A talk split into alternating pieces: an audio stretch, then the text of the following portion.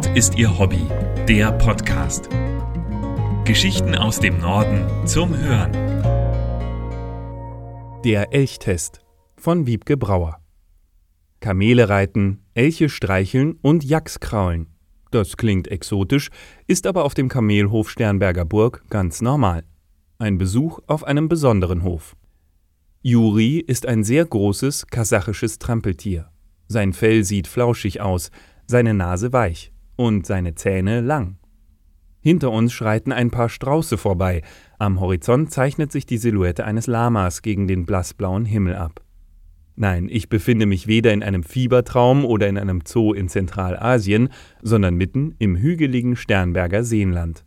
Genauer gesagt bin ich auf dem Kamelhof Sternberger Burg in Mecklenburg-Vorpommern. Neben mir steht nicht nur Juri, das Kamel, sondern auch Jens Kohlhaus. Er grinst.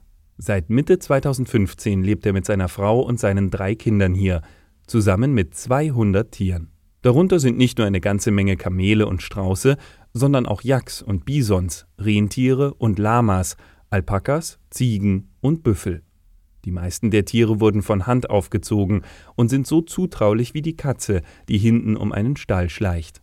Und so bunt, wie sich die Mischung anhört, ist auch das Angebot des Kamelhofs. Im Sommer kann man in einem großen Planwagen auf Safari gehen, mit Lama an der Leine bis zum nahegelegenen Archäologischen Freilichtmuseum Großraden wandern oder an Angel-, Wolfs- oder Kanutouren teilnehmen.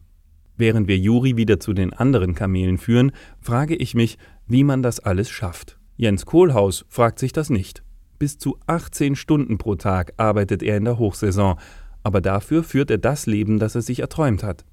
Der gebürtige Schweriner ist nicht nur ein sonniger Charakter, sondern kann auch am laufenden Band Wissenswertes über die Tiere auf dem Hof berichten.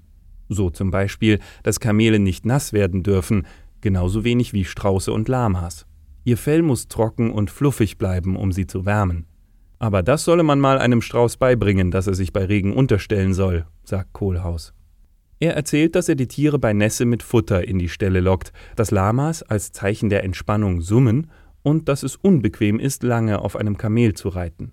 Inmitten seiner Geschichten fahren wir noch kurz zwei Elche besuchen, die auf einer anderen Weide stehen. Er müsse die beiden ohnehin füttern, sagt Kohlhaus. Wer je dachte, dass Elche ruhige und majestätische Genossen sind, irrt. Björn und Merle machen einen mehr als lebhaften Eindruck, was auch am Hunger liegen könnte. Kurze Zeit später kauen sie zufrieden auf den mitgebrachten Karotten herum, und sehen ein bisschen wie hochbeinige Hasen aus. Im Frühling kommt Nachwuchs, Merle ist trächtig. Elche bekämen immer zwei Kälber, sagt Kohlhaus. Wieder etwas dazugelernt. Als wir wieder zurückfahren, frage ich, wie groß das Gelände ist, auf dem der Kamelhof steht. 30 Hektar, sagt Kohlhaus und schwelgt in seinen Plänen, was noch alles verändert und vergrößert wird. Das Schöne sei ja, sagt er und grinst wieder, dass man nie fertig werde.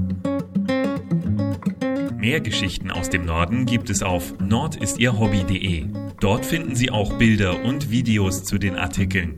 Um keine Folge zu verpassen, abonnieren Sie diesen Podcast. Zusätzlich können Sie uns mit Empfehlungen und Kommentaren unterstützen. Nord ist Ihr Hobby. Der Podcast wird gesprochen von Hans Pieper.